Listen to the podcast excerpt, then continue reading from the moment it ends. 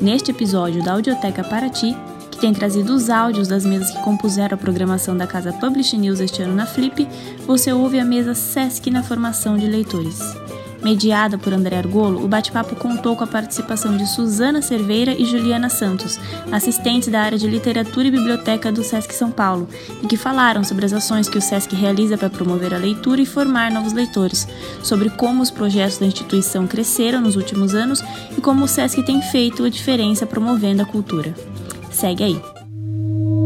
Então vamos começar mais uma mesa Mesa é o SESC na formação de leitores, o SESC é parceiro da Casa Publish News Histórico, mais uma vez é, trazendo uma questão importante, que não é tão vendável, então a gente entende o público, mais importante, fundamental, salvadora, é, que é a formação de leitores.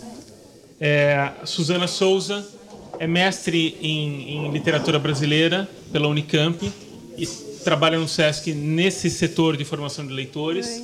Ela vai explicar, ela e a Juliana vão explicar qual é a qual é a localização desse departamento no SESC Nacional, SESC São Paulo, todos esses esses braços de atuação de, e, e possibilidades.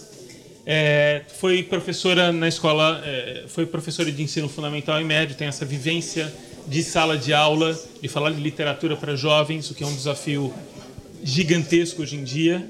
É uma experiência que a Juliana Santos também tem, que trabalha junto. Vocês duas formam o núcleo, né? Tem mais uma pessoa, que é o André Dias. Ah, o André Dias. Bom, tá, está, tá está conclamado. É. Alguém tinha que ficar lá, né? a Juliana é historiadora, formada na USP, tem mestrado em, em educação e, e, também tem essa vivência na, na escola, na escola pública, inclusive. A sua foi escola pública? Pública e privada. Pública e privada. É, depois vocês falam desses traumas e, e, e felicidades disso também. Para começar, quando a gente fala em formação de leitores, a gente está falando do quê? É, eu acho que, bom, boa tarde, boa tarde, André. Ju, você também me complementa, me interrompe. É, eu acho que a gente está falando, no nosso caso, SESC, é, falando daquele público que recorre aos livros por prazer, para fruição, é, usa a literatura como, como tem na literatura, parte do seu cotidiano, sem precisar tirar dela obrigatoriamente, é, é, enfim, respostas e nota para a prova e, e, nada disso. A pessoa lê porque lhe faz bem, te dá bem-estar, enfim, é, cumpre um papel importante ali no seu cotidiano. É esse o leitor que a gente quer formar. Esse que vai à biblioteca, que retira livros com a gente para fruir. Então, o SESC é uma empresa, é uma, é uma instituição de educação não formal. E eu comentei com a Ju, André, que eu ia começar contando dois causos muito rápidos. É, a gente tem muitos na cabeça e nessa hora some tudo, né? É uma tristeza. E aí, enfim, pensando nas nossas bibliotecas e pensando nisso, informação de leitores, é, eu acho que faz parte do trabalho dos nossos bibliotecários e a gente cria um pouco essa dinâmica no espaço de deixar especialmente que as crianças e formar leitores passa muito por aí pelo público infantil. A gente pensa muito em maneiras de fazê-la se sentir parte integrante da biblioteca, assim como o adulto. Então, ela tem o seu espaço, a sua estante, ela não está ela não tá colocada num cantinho, ela ocupa uma área nobre da biblioteca, o seu acervo é absolutamente atualizado. E aí, em algumas dinâmicas, em algumas bibliotecas, para deixar isso ainda mais é, forte, é, quando a criança chega no balcão do bibliotecário e entrega para o bibliotecário os livros que ela quer retirar, é normal que o bibliotecário imprima uma ficha de retirada. Imagina-se que o mais esperado é que o pai assinasse. A gente não deixa. A criança assina, às vezes, um rabisco, às vezes, uma criança de três anos, mas ela entende que aquele aquele papelzinho, a bibliotecária explica para ela: olha, esse é o seu comprovante do seu livro. Ela assina um desenho, uma flor, um coração, mas ela entende que existe ali um vínculo. ela está sendo considerada uma leitora, assim como qualquer adulto. Ela vê a mãe dela assinar, a mãe assina a ficha dela e ela assina a própria ficha. E a gente percebe que isso tem um impacto gigantesco na forma como essa criança é, volta para o espaço depois. Ela volta dona do espaço, ela se sente parte do espaço. Isso eu acho muito importante. É, eu acho também legal colocar que formação de leitores, né, vendo da, dessa visão da instituição do, do SESC, é, passa pela questão de, de, formar o hábito da leitura. É, e aí, retomando, né, tem vários pesquisadores que já falam sobre isso, mas também a Retratos da Leitura do Brasil mostram que a pesquisa, né, a última pesquisa feita do Retratos da Leitura do Brasil, falando sobre os hábitos de leitura, é, ele mostra que quem o hábito de leitura ele passa principalmente pela no caso a figura da mãe né hoje é a mais forte. Então esse hábito que vem de você ver o seu pai a sua mãe o seu avô enfim as pessoas que estão ao seu redor lendo. E aí você também vai fazer isso isso vai é um, é um hábito.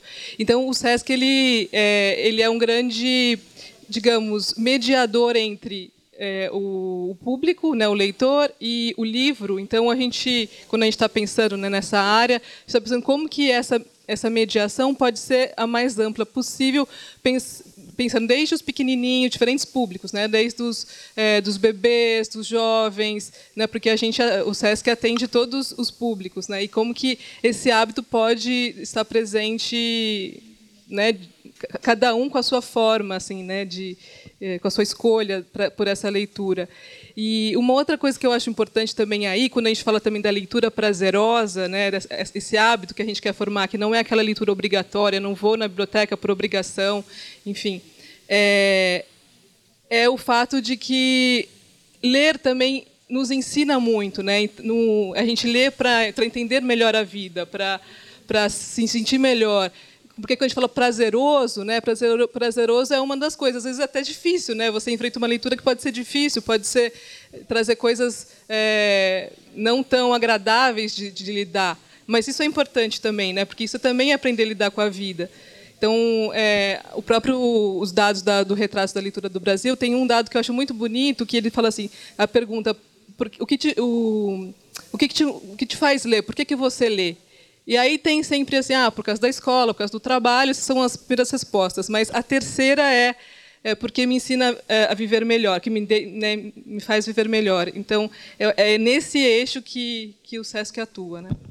E talvez eu só complementaria, André, dizendo o seguinte, que a, gente, a nossa ideia em formar leitores é formar pessoas que leem. E leem o quê? Tudo. Então, isso vai ao encontro da questão do nosso acervo. E diferente do, da nossa experiência de escola, né? É, eu não sei aqui se, se os, enfim, os nossos colegas têm filhos ou vivenciaram na escola a leitura de livros é, é, de ficção científica ou de fantasia ou até de autoajuda, enfim, livros que não estão ali no cânone da literatura clássica brasileira. É muito pouco provável. A escola ainda tem uma lista relativamente rígida daquilo que se lê. Então, eu vou ler José de Alencar, a criança de 12 anos vai ler José de Alencar é, e não José mais Harry Potter. É, e, talvez aí esteja o pecado, digamos assim, da gente na formação do leitor. Ainda eu, eu acho muito restrito. Então, para nós, formar leitor é formar pessoas que leem. E leem o quê? Tudo. Então, o nosso acervo, o acervo médio de uma biblioteca do Sesc São Paulo é de 5.000, 5.500 livros. Há bibliotecas maiores, com capacidade para até 12 mil como no Sesc 24 de maio. Mas a ideia é que haja tudo ali. Eu tenho 50 tons de cinza, eu tenho Augusto Cury e eu tenho Dostoiévski. E, e às vezes a gente quebrando o preconceito, a gente coloca as crianças, ou a gente coloca vê o leitor levando um de cada. É, eu, aquele livro que eu vou ler antes de dormir, numa boa, e aquele livro que eu é, eu percebo que eu preciso ler, né? Que está faltando no meu repertório de leitor. É, então é isso. Assim, formar leitor para nós é aquele que lê tudo. A gente, a nossa, o nosso desejo é que haja uma gama muito grande de, é, de possibilidades nesse acervo. É, o trabalho em si é, é, é, gigantesco, é de gigantesca importância. Vocês estão é, no SESC mas o SESC também é gigantesco. Como é que explica um pouquinho, por favor, com, onde que vocês estão, qual é a, qual é, a, é o limite e, a, e, a, e, as possibilidades que onde vocês estão é, apresenta, né? As bordas, né? Alguém aqui já ouviu a expressão sistema S? Acho que todo mundo, né? Sistema S, especialmente agora, né? Tem sido muito ouvida. É uma expressão que foi cunhada mesmo pela imprensa mas a gente, particularmente do SESC e outras empresas que se julga sistema S, nós não somos um sistema. Então, muitas vezes, quando a gente vai falar sobre o SESC, é uma das questões mais importantes para a gente desmistificar. Um sistema obrigaria todas essas empresas, SESI, Senai, SEBRAE, a estarem em contínua conexão, inter, é, é, até dependência. E não estamos. Todas elas são completamente independentes, com diretrizes próprias, com caminhos próprios e objetivos próprios. Então, SESI, SENAC, SESC, cada um atua num campo diferente, com, com questões muito próprias. É, então, para nós, eu acho que isso já é um, um grande. Já aproveito assim a, o, o público para tirar de algumas, de alguns, né, é, espectadores essa, esse mito.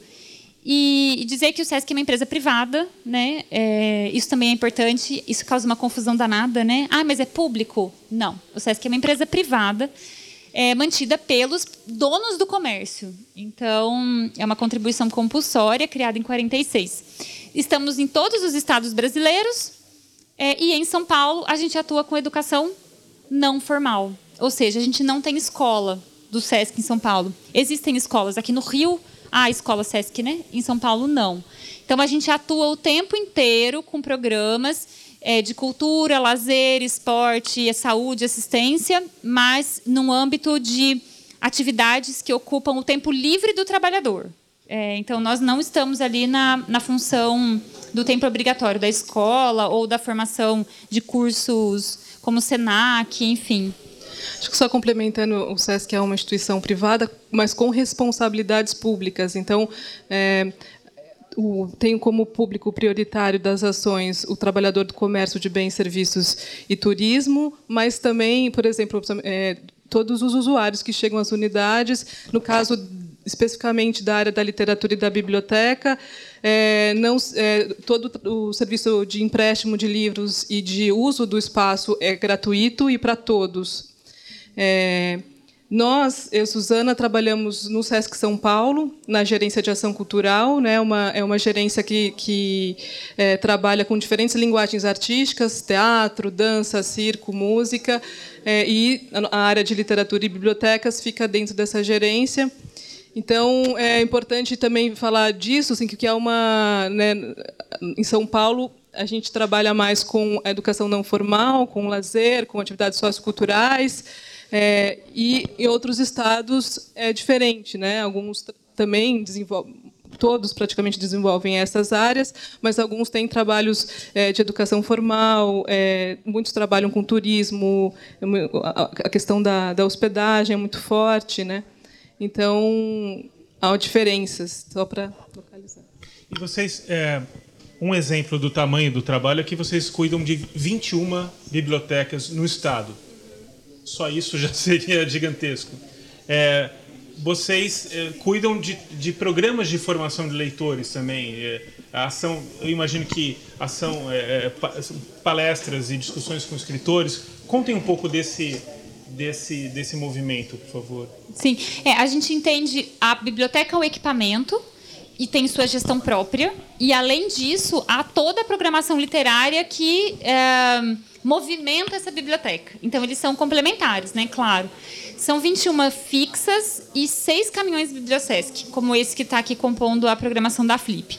Dá um acervo de mais ou menos 120 mil livros no total.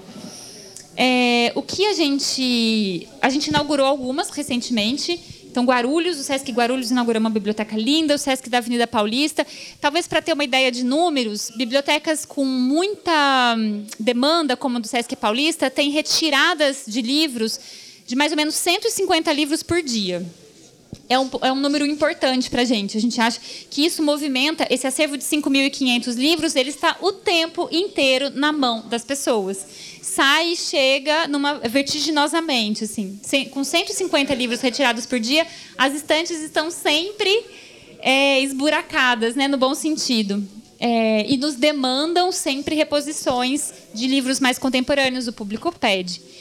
É, então, esse, nesse programa de formação de leitores, compondo toda a Bíblia, né, Ju, a gente tem ações é, de, forma, de mediação para criança, de oficinas, de contação de história, de lançamento de autores, é, de levar o livro para a escola, então as malas de livros, enfim, a formação dos professores, parcerias em seminários. A gente divide ah, essas ações todas assim também para para nos ajudar e também para a gente ter um, um, um, trabalho assim conjunto com todas as unidades, são 40 unidades no estado, é, de um eixo formado por formação de leitores e incentivo à leitura, que são que a gente considera é, todas as ações com as escolas, mediação de leitura, narrações de histórias, é, trabalho com as crianças, formação de educadores, enfim. É, o, um outro eixo que a gente chama de uma valorização do, do mundo do livro, do, da, que envolve todo o campo editorial, do mercado editorial, e que vão desde do, dos editores, escritores, como oficinas de criação literária, ou bate-papo com, com editores, com encadernadores, com todo mundo que está envolvido, com todos os profissionais que estão envolvidos é, nesse campo. Né? É, e, uma, e, um outro eixo que a gente chama de experimentações com a palavra, que vai é, uma, uma, e, e, que envolve outras linguagens artísticas. Então, são projetos assim mais experimentais que envolvem música e literatura, ou literatura e teatro, é, e que vão mais para esse campo assim de apresentações ou de intervenções artísticas e que exploram é, outras é, outras experiências que a gente não, né, não, são tão dadas assim. É lógico que tudo isso, de fato, é formação de leitores, é essa mediação de leitura entre o, o livro, a leitura e o leitor, né? Mas a gente divide assim para também tentar equilibrar essas essas esses, essas ações, né? E, e, contemplar sempre tudo isso. A gente, é, eu acho que eu estou buscando essa construção do que vocês estão fazendo e tal para para entrar na fase do, do, quais são os problemas que vocês enfrentam. Claro. É, por exemplo, qual é a frequência? É, é, todo mês tem uma atividade? É, todo mês vocês compram livros? Como é que é? Vocês têm um caminhão de dinheiro todo mês para lidar? Ou é mais com um caminhão com uma escassez, ele meio vaziozinho? É, é, que facilidades vocês têm para comprar livros? O mercado auxilia de alguma forma? Como é que é? É, a, a, compra de livros ela é feita paulatinamente, então cada uma das, dessas 21 bibliotecas vai sentindo. Geralmente a gente pede que não, não de três em três meses, pelo menos, haja uma, uma compra. Dependendo do porte, são licitadas. Então, é, não é um processo simples. É, a gente, enfim, o SESC tem sim um regimento é, bastante burocrático para essas questões mas é possível se comprar. A gente recebe muita dica de leitor. Não dá para deixar isso fora. Quando o leitor vai demandando, isso tem que aparecer no acervo. É muito importante, senão ele, a gente perde esse leitor. É, mas há, é claro, há muitas dificuldades, é, André. A gente ainda vê ah, uma, uma apresentação musical muitas vezes. É, com um número X de, de público e às vezes um lançamento de livro com um X sobre 10. Você fala por quê? Se esse livro é tão interessante, se o autor é incrível e está num horário bacana, é de graça. Então, ainda assim, a gente está falando de uma, de uma linguagem que eu acho que é isso que a Ju falou.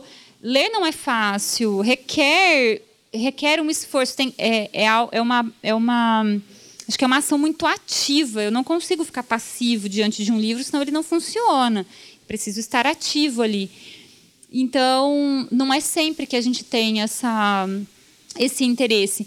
Por isso, a gente tem investido muito, de fato, na formação das crianças. É, é, se isso se forma, se o hábito se forma quando criança, muito provavelmente a gente consegue manter esse, esse autor, esse leitor frequente mas a gente tem clubes de livros que eh, a gente tem experiências de clubes de livros temáticos que a gente percebeu que funcionam melhor muitas vezes do que clubes de livros é, sem um viés definido. As pessoas gostam de sentir que elas, uh, durante o ano, vão, vão seguir um percurso é, de aprofundamento de um tema. A gente percebeu que isso, por exemplo, é uma estratégia interessante.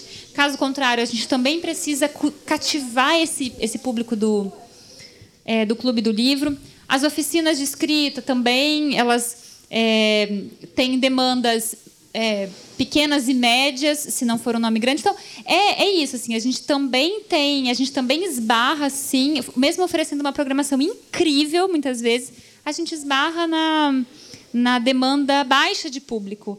E a gente também está entendendo como é, chegar a essas pessoas, como criar esse público para tudo. Ainda é um desafio. A gente está estamos o tempo inteiro conversando sobre novas estratégias, né? Nós, os bibliotecários e os colegas das unidades. É incessante. O tempo inteiro a gente conversa sobre novas estratégias não sei se você estava perguntando um pouco sobre isso também, a, dinâmica disso tudo. É, as unidades, cada unidade tem a sua, os seus programadores, né? uma equipe de programação que está ali. Então, tem uma pessoa responsável pela área de literatura e que, e, e que também é responsável por ver essa coisa do local, do entorno, né? do bibliotecário verificar ah, que, que livros para a minha biblioteca é importante agora e, e ver essa porque né, a realidade de Ribeirão Preto, é, de Birigui, é diferente né, de, do 24 de maio, que está lá no centro de São Paulo. Então, e aí essas, essas equipes trazem a programação, trazem suas propostas, e a gente, é, ali na, na gerência de ação cultural fica num trabalho assim de orientação e de justamente chamar sempre atenção para aqueles três eixos que eu estava falando, assim, para sempre né, manter isso tudo contemplado.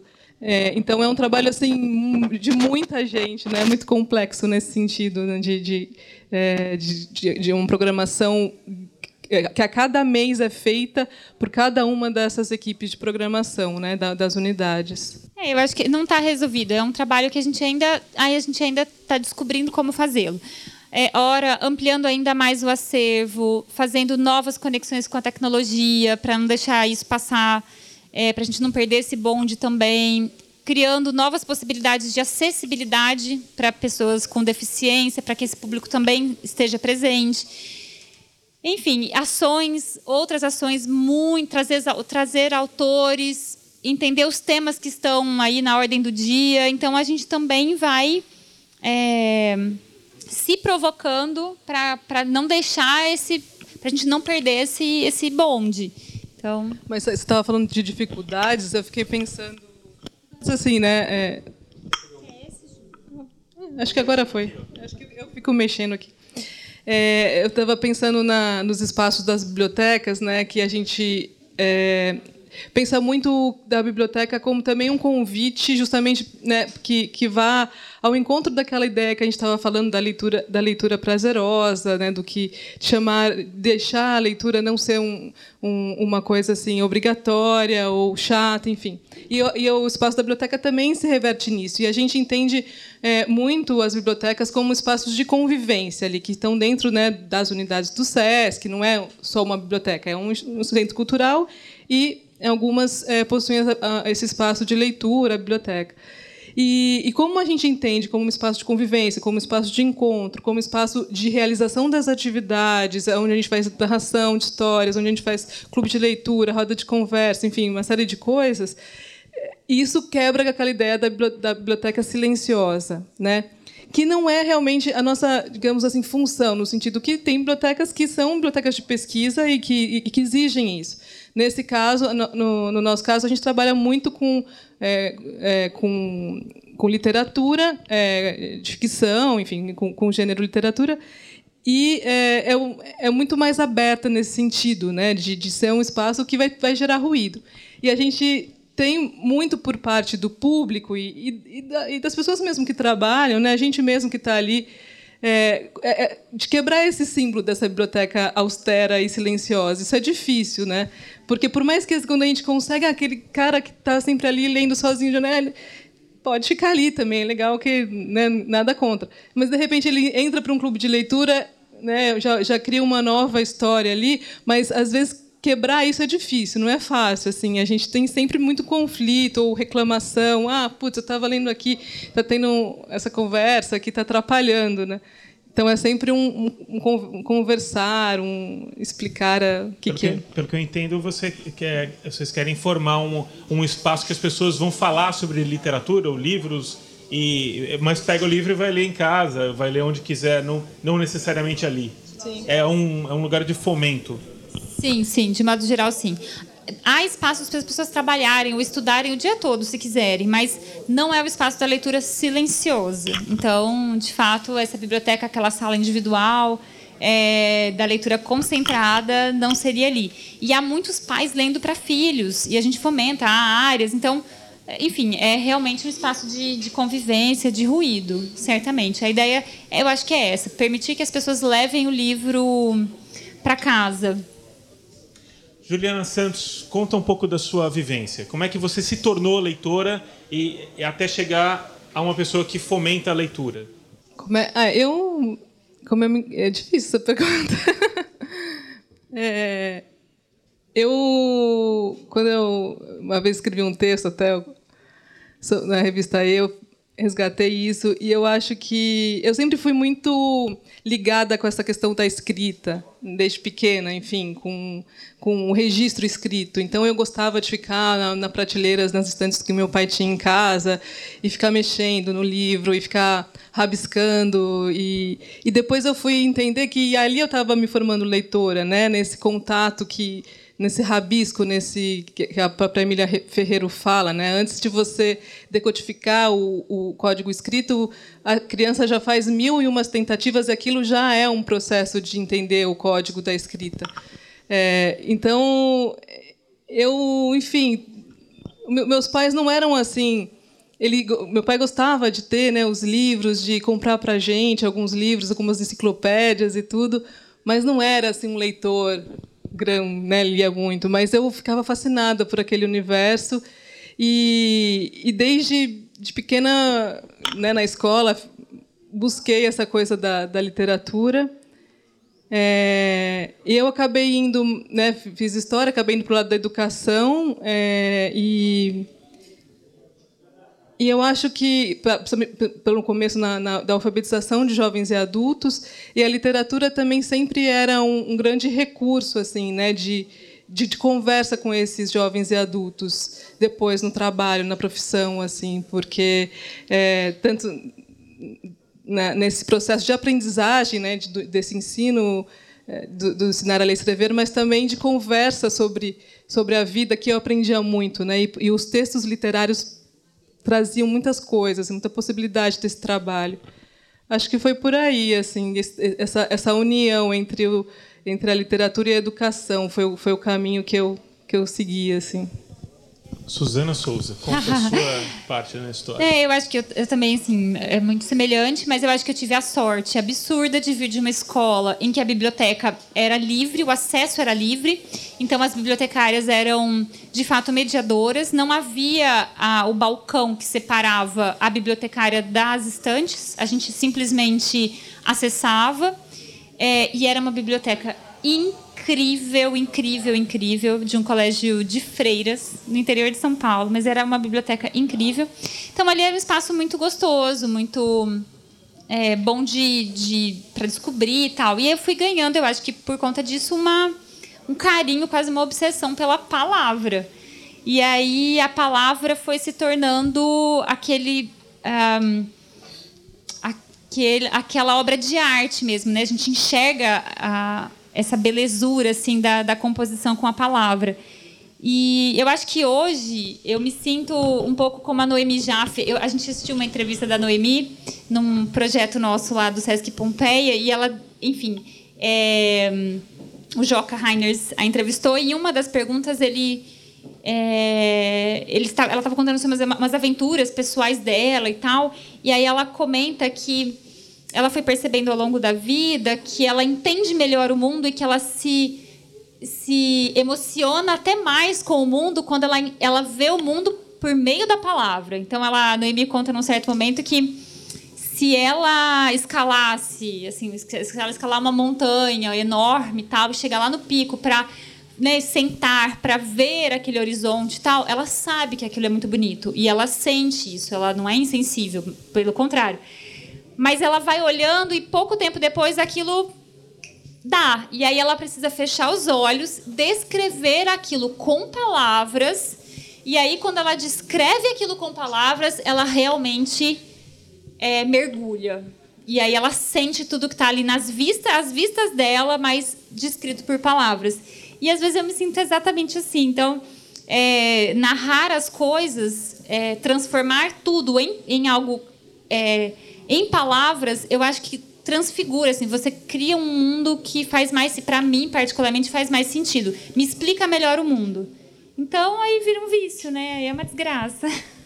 Imagino que é, e essa é a razão que faz com que vocês tenham uma, um emprego que é uma missão ao mesmo tempo. Agora saindo saindo do Sesc e, da, e do alcance que vocês têm, é, o que, como vocês sonham a formação de, de leitores? Vamos falar Brasil, não vamos falar de fronteira, mas como vocês sonham a formação de leitores? Qual é o caminho? O que, que precisa ser feito para valer? É, é, é, é, o professor que tem que ler mais? É, a leitura tem que estar tá habitando os professores, que parece que não habita é, de uma grande parte? Como é que vocês veem tudo isso? Vamos, vamos para a utopia, porque ela, ela nos guia também, né? Ah, eu, eu, eu acho que tem a ver com aquela fala inicial, né? O que, que é criar o hábito de leitura? Eu acho que passa pela, pela educação, né? no sentido da educação, no, no, sentido bem amplo do que é isso. Não é só a escola que é responsável pela educação. Todos os adultos somos, de fato, responsáveis, ou deveríamos ser, pelas gerações futuras. E, e, talvez a coisa mais triste hoje é que a gente parece que esqueceu disso, né? É, e então eu acho que de fato passa por um por um investimento gigantesco em todos os níveis de educação. É, passa pelo professor ler melhor, sim, mas também passa pelo professor ganhar melhor, né? Ser respeitado pelo trabalho dele. Porque é, não adianta só cobrar do professor também, se ele também não tem uma estrutura. Né? Então, é, quando a gente fala, é um investimento estrutural, de formação, é, de todos os âmbitos é, da, da sociedade, é um, é um investimento também nos, nos pais, né, na, nos cuidadores, em, em qualquer lugar que eles estejam.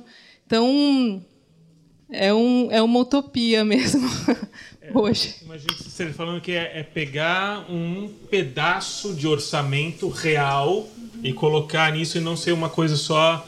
Ah, a educação parece que é uma coisa etérea que chega do nada, com uma chuva, né? Sim. É pegar dinheiro mesmo, colocar valor, é isso. Sim, valor e, e, e com planejamento, né? Assim, de, de, nesse sentido de atingir a todos é, efetivamente, né? É, então, assim, não só a escola, mas todos os lugares onde a, a, a criança está, não, não os pais, como nós vamos atingir os pais também, os avós, enfim, como nós vamos criar espaços para além da escola, de, de onde as pessoas possam ter acesso à leitura e ou a outras atividades culturais, né? Porque também não é só a leitura, né? É, é poder ir ao teatro, poder ir ao, ao cinema, enfim.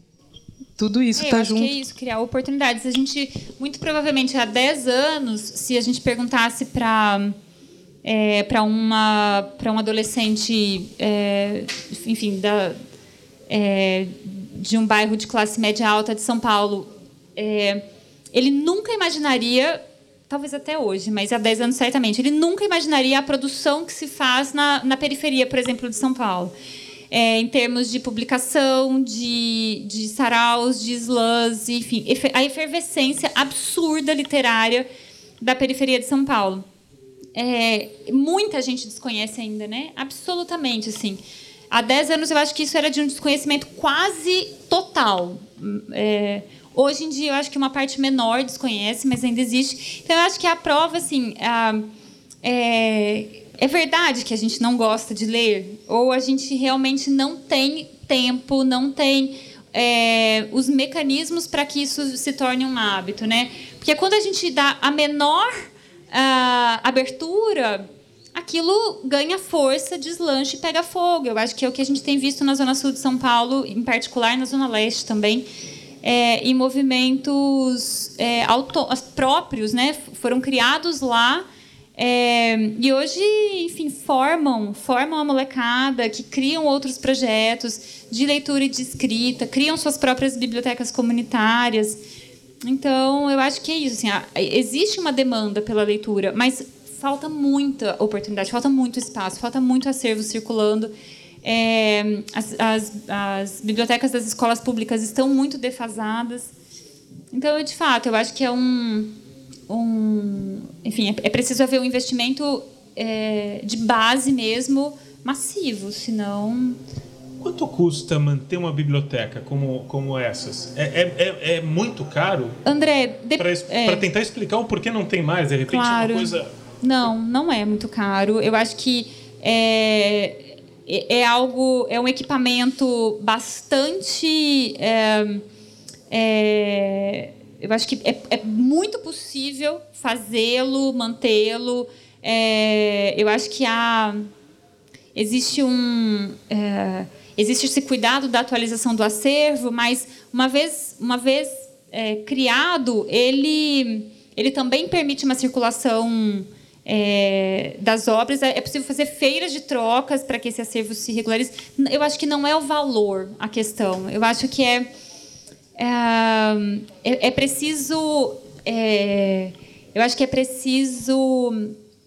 Enfim, a gente está falando talvez até de uma política pública, né? Nós, nós enquanto é, empresa privada, a gente entra nesse âmbito somando, né? Nós não temos, nós temos a nossa política, mas não não temos uma não, não, não somos responsáveis por uma política pública, só dialogamos.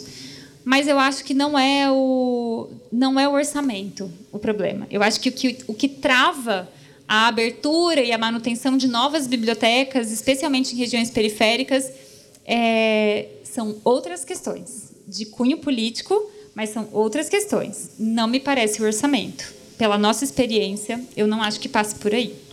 Vocês dizem, não, nós, não, nós não somos a política pública, não fazemos, claro, vocês estão no SESC, mas são, sem dúvida, é, a maior parte das pessoas tem uma admiração é, enorme pelo SESC como instituição, pela, pelo SESC São Paulo, na figura do Danilo Santos Miranda, é, por todas as pessoas que formam é, o SESC e acabam sendo um modelo, vocês são, sim, um modelo de ação né, para todos os, os interessados é, alguém tem alguma pergunta? Quer participar de alguma forma? Gerson? Gerson, até, eu só vou complementar e talvez até. Só, eu só um, um raciocínio que me passou pensando nessa questão do custo. É, com todo o respeito ao evento e a tudo que existe, quando a gente decidiu construir estádios para a gente receber um evento internacional, a gente construiu. Quantos foram necessários, do, do porte que foram necessários e tal.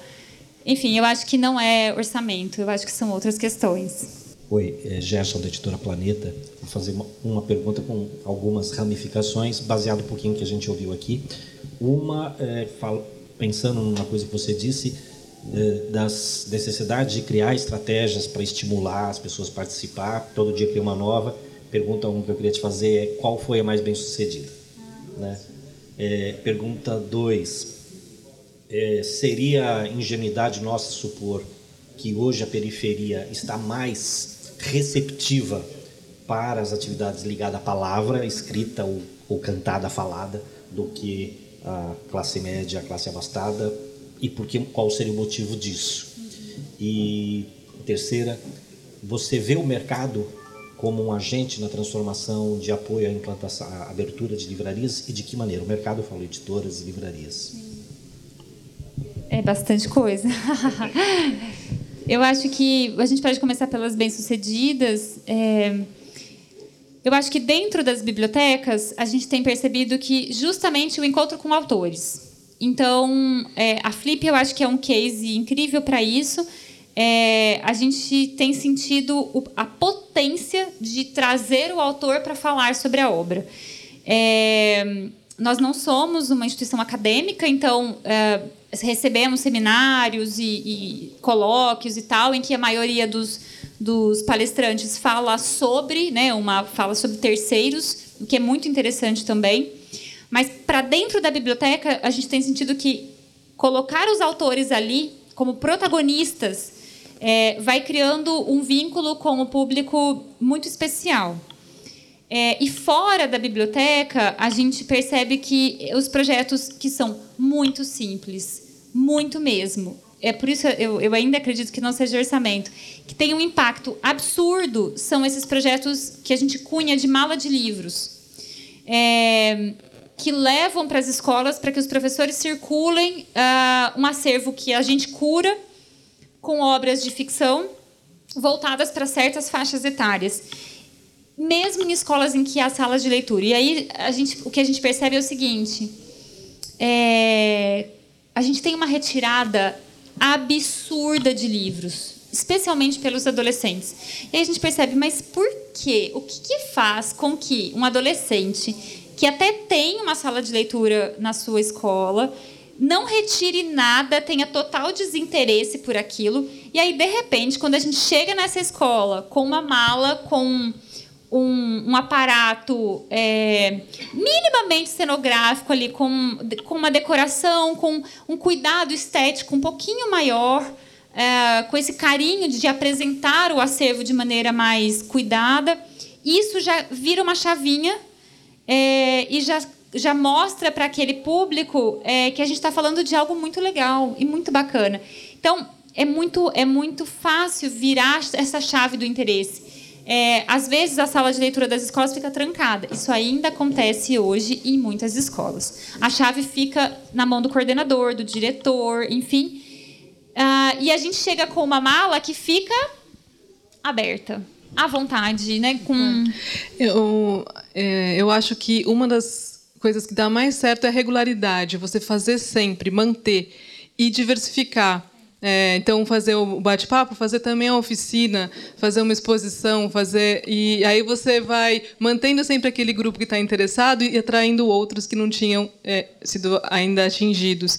E a outra é parcerias estratégicas no sentido assim, aquele professor é, às vezes nem é a escola em si, né? não é a, a, a direção ou a coordenação que vai ser o, aquela parceira, mas é aquele professor que está super interessado em fazer um projeto diferente com os alunos e trazer ele para para perto e também para né, convidando os alunos para participar dos projetos que a gente está desenvolvendo. Isso é, é, muito legal. Você tem a questão do, do, do mercado, né, que você. Mercado, e a questão de se a periferia Está mais aberta é, do que. É uma ingenuidade nossa achar que está mais aberta. Eu tenho essa sensação também. Eu acho que uh, a literatura periférica, a gente ainda vai achar uma terminologia melhor. Eu acho que, no sentido assim, a gente, a gente espera chegar no momento em que a gente não precise diferenciar. É literatura, ponto final. Mas já que a gente está, nesse momento, justamente querendo diferenciar, eu vou usar a terminologia mas a gente espera chegar que não haja literatura feminina e, e negra e nada disso. É, tudo, é, é literatura, ponto. Mas, enfim, é, eu acho que, sim, a gente também vem, claro, de uma... Eu acho que de uma, uma carência muito grande de projetos voltados para esse, esse leitor, então, eu acho que esse leitor não se identificou durante décadas com, a, com os livros que a gente achou que, que ele deveria se identificar, né, de maneira super. É, eu acho que arrogante. A gente tinha um, um acervo X e o público X, Y, Z tinha que se identificar só com um tipo de acervo. Então, eu acho que hoje em dia a gente entende que a voz que vem dessa, dessa produção periférica, ela fala, ela fala de forma muito direta é, e com muita, com muita inteligência, com muita sensibilidade sobre aquele universo. É, coisa que eu acho que a gente vinha fazendo, o, leitor, o, o escritor, é, também o escritor branco, hétero, de classe média do eixo Rio-São Paulo vinha fazendo de forma muito caricata. Né? É isso, assim, a gente hoje tem essa percepção. Então, hoje, o, o, o escritor e o leitor que, que é, nasceu no morro, que nasceu na periferia, que escreve a partir dali, carrega uma, uma outra carga de verdade. É, é muito diferente. É, os seus personagens ocupam outros lugares, eles falam sobre sobre questões que são suas. Então eu acho que isso isso está dando um, um, eu acho que de fato isso está dando uma explosão é, para essa literatura. Mas eu acho que, enfim, eu não me sinto, eu não me sinto hum, preparada para dizer se isso está em, em, que grau isso estaria, né? Em termos de uh, o, o, leitor da, de classe média está mais ou menos aberto. Eu sinto que o, a, o leitor é, de áreas, de bairros mais periféricos está sim muito aberto. Mas eu não me sinto preparada. Não sei se você se sente para é, entender isso numa balança. Enfim, eu acho que o movimento da literatura periférica é incrível, veio para ficar, acabou, assim, não tem volta. É, muito pelo contrário, eu acho que eu acho que esses escritores estão ganhando muita força é, e, enfim, vieram para ficar. Que bom, é, que bom. E e o mercado, o mercado, o que, que pode fazer mais? A gente ouve é, que é, algumas pessoas no setor do, do mercado dizer que isso é um problema do governo. O meu problema é fazer o livro e, e, distribuir o livro, fazer chegar, criar oportunidades, criar o melhor livro que eu puder. Sim. Mas há esse pensamento também, né, Gerson, de o que eu posso fazer mais para semear? É, vocês enxergam como que o mercado pode é, como é que ele pode atuar para atuar? De fato, política, política de formação dos leitores cabe ao Estado, uhum. mas há alguma coisa que o mercado pode não atrapalhar, pelo menos? Não atrapalhar é ótimo. Já é bom. Não, não, vamos mudar para fazer. É. Eu acho que muitas coisas. Eu acho que um, a gente está do mesmo lado. Porque é isso, nós estamos do mesmo lado. É, não há uma. É, a, a, instituição que quer formar os leitores, que tem a biblioteca, que está com o equipamento, ela está exatamente do mesmo lado de quem está produzindo e publicando. Né? Então é, eu, eu nos vejo de mãos dadas. Se não for assim, não não consigo enxergar. A pergunta vai de volta. A Planeta tem um orçamentozinho lá que pode investir em formação de escritores, se é que já não faz? não, não vou utilizar o espaço para fazer merchan. É, mas, eu, mas eu entendo, até vendo essa questão da literatura, por enquanto a gente chama de literatura da periferia, é um caso que a gente vê de forma. Bom, ninguém está ali por o diletantismo, nós estamos lá para ganhar dinheiro. E estamos trazendo isso para dentro. Inclusive, temos um evento daqui a pouco com o pessoal que fez um livro juntando várias garotas do Islã, coisa e tal. Porque virou mercadológico, ele tem mercado. É, sim, acho que as editoras têm condições de, de apoiar justamente pensando nessa construção. Uma coisa que me chama a atenção Recentemente, um amigo nosso que era do mercado editorial tá, voltou a trabalhar com jornalismo, nos procurou dizendo: Olha, eu vou fazer uma reportagem com o Ferrez e o Ferrez está montando uma editora dele. Você não acha louco nessa altura do, do campeonato e as livrarias numa situação tão difícil de montar uma editora? E a minha resposta imediata falou: não, pelo contrário, eu tenho absoluta certeza que ele vai ser muito bem sucedido. Porque a atuação dele, e o Ferrez, é um, além de um grande escritor, é um batalhador, põe o livro na mochila, literalmente, vai nos eventos, faz as coisas ali, faz vender. Ele vende num evento desse mais do que eu vendo o livro dele, colocando em todas as livrarias do mercado. Assim, não estou falando é, hipoteticamente, numericamente. Né? Ele consegue fazer. Porque existe uma identidade muito absoluta, existe uma verdade dele carregando a malinha indo nos locais que tem a ver com o público dele, e esse público não se sente confortável entrando numa mega loja toda cheia de requintes e tudo mais. Então, o, eu acho que o momento do mercado é identificar o que está acontecendo e apoiar, mas a grande questão é como que a gente é, ajuda a levar esse pessoal para dentro do lugar que ajuda ele a ser formado leitor. Porque a editora e a livraria não vai formar leitor não é atribuição, mas é, nós temos interesses, objetivos nisso, mas como que a gente atua, como que a gente participa, né? Então encontrar o meio do caminho em que a gente consegue atuar junto, porque sabendo que isso lá na frente tem, tem retorno.